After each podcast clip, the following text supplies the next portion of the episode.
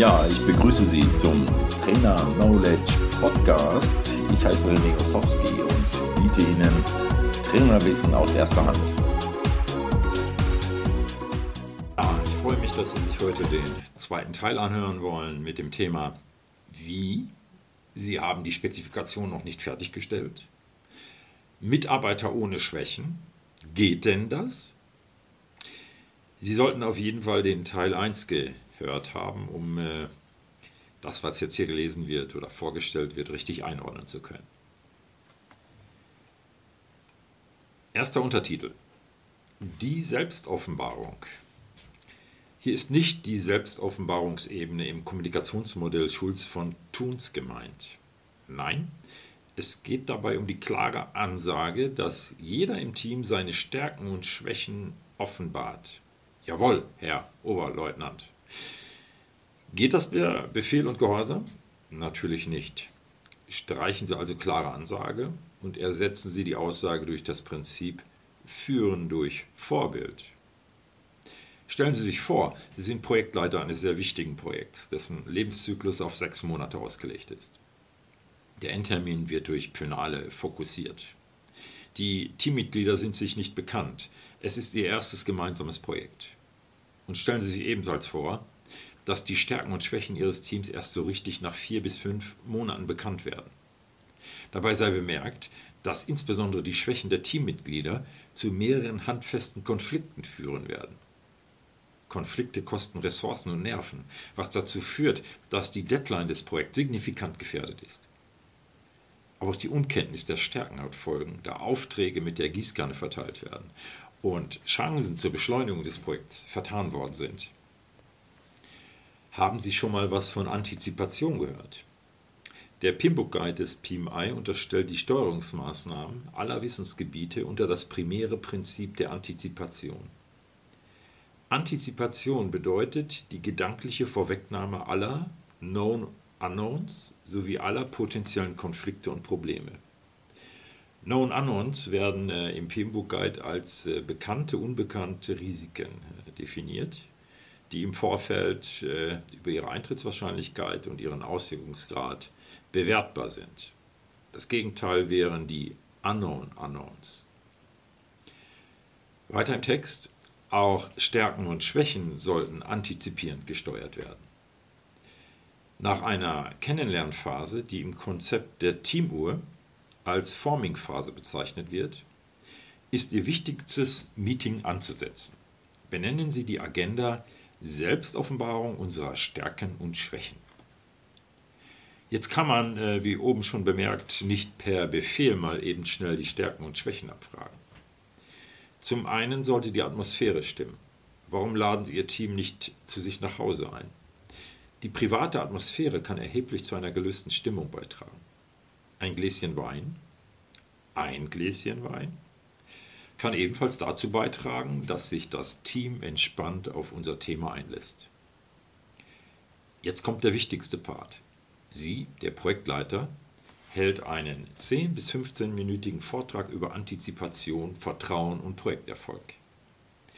Ziel dieses Vortrags ist die Einsicht aller Teammitglieder, dass Vertrauen die wichtigste Eigenschaft im Team sein muss. Um den Erfolg Ihres Vortrags zu verifizieren, fragen Sie jedes Teammitglied, was er oder sie unter Vertrauen versteht und welche Ausprägung oder Maßnahmen dieses Vertrauens rechtfertigen können und ob alle bereit sind, allen einen Vertrauensvorschuss zu gewähren. Wenn Sie überzeugt sind, dass hier ein Commitment aller Teilnehmer erzeugt worden ist.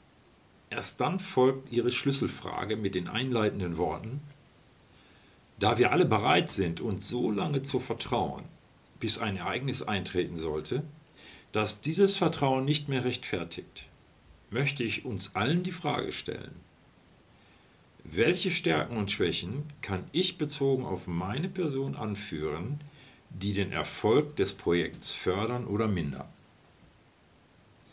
Dabei ist es wichtig, sein Licht bezüglich der Stärken nicht unter den Scheffel zu stellen, aber auch die Schwächen nicht in Form von Pseudoschwächen zu artikulieren.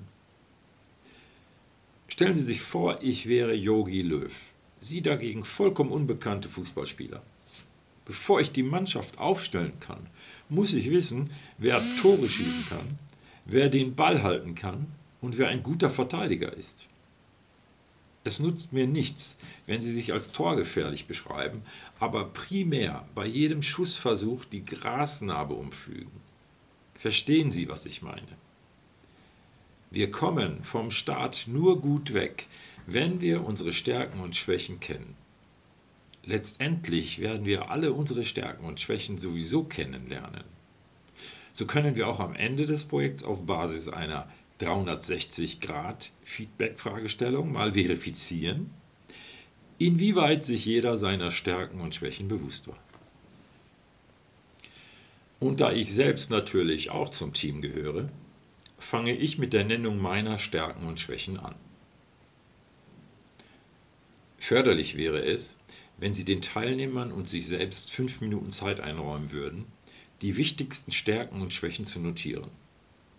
Dann kommt es auf Sie an, durch eine authentische Selbstreflexion Ihre Stärken und Schwächen zu artikulieren und damit Ihre Teammitglieder zu motivieren, Ihrem Beispiel zu folgen. Wenn Sie jetzt einen Satz loslassen wie mein eloquentes Auftreten suggeriert den anderen häufig eine gewisse Arroganz, dann haben Sie schon verloren. In einer Schwächenbeschreibung darf nie ein Selbstlob oder positives Element enthalten sein. Formulieren Sie Ihr eloquentes Auftreten auf der Stärkenseite. Eine meiner Stärken ist mein eloquentes Auftreten, insbesondere beim Kundenkontakt. Eine meiner Schwächen ist es, vor einer Gruppe eine Präsentation durchzuführen. Ich kann schon den Abend davor vor lauter Nervosität nicht schlafen. Das Aufzeigen von zusätzlichen Indikatoren für ihre Schwäche erwirkt eine noch stärkere Authentizität. Verfallen Sie jetzt aber nicht in eine exzessive Tiefenanalyse Ihres Unterbewusstseins. Sie müssen sich nicht gänzlich nackt machen. Schwächen, die gesellschaftlich verpönt sind, gehören hier nicht hin. Dafür gibt es Psychologen oder Selbsthilfegruppen. Eine meiner größten Schwächen ist es, Vertrauliches überall herumzutratschen. Das Beispiel ist sicherlich etwas plakativ, macht aber deutlich, dass es Schwächen gibt, deren Outing kontraproduktiv wäre obwohl ein Teammitglied mit dieser Vorliebe der Vertrauensbasis eines Teams erheblichen Schaden zufügen kann. Tratschen fällt aber nicht in die Kategorie der Produktivstärken und Schwächen, sondern stellt einfach nur eine destruktive Verhaltensweise dar. Teammitglieder, die sich wiederholt destruktiv verhalten, gehören nicht ins Team. Die weiter unten aufgeführten zwei Achsendiagramme Klammer auf, Kompetenz und Willigkeit slash Motivation, Klammer zu, können weitere Hilfsmittel darstellen. Bezogen auf ganz wichtige Kernkompetenzen für das zukünftige Projekt lassen Sie jedermann sich selbst beurteilen. Die Selbstbeurteilung auf den Skalen werden sicherlich immer etwas besser ausfallen, als es die Realität vermuten lässt. Trotzdem bilden diese Dokumente einen signifikanten Einstieg in die Beurteilung Ihrer Mitarbeiter. Letztlich ist dieser Prozess iterativ. Sie sollten anfangs alle zwei Wochen diese Daten auf Basis Ihrer eigenen Beobachtungen sowie eines anonymen 360-Grad-Feedbacks aktualisieren. Wenn Sie diese Vorgehensweise in etwa einhalten, werden Sie durchaus brauchbare Aussagen aller Teammitglieder zu ihren Stärken und Schwächen erhalten. Schließlich möchten die meisten Menschen nicht unbedingt mit Arbeitsinhalten beauftragt werden, die ihnen nicht liegen. Sie sollten sich damit aber auch noch nicht zufrieden geben. Stellen Sie zusätzlich die Begriffe Leistungsstreben, Machtstreben und soziales Streben zur Diskussion. Klammer auf, auch dafür finden Sie ein Dreiachsendiagramm weiter unten, Klammer zu. Bevor Sie diskutieren, geben Sie sich und den anderen 15 Minuten Zeit, sich darüber Gedanken zu machen, wie jeder Einzelne diese Begriffe im beruflichen Alltag bewerten würde. Danach bekommt jeder 5 Minuten Zeit, seine Sichtweisen zu diesen Attributen zu beschreiben. Erst dann sollte die Diskussion starten.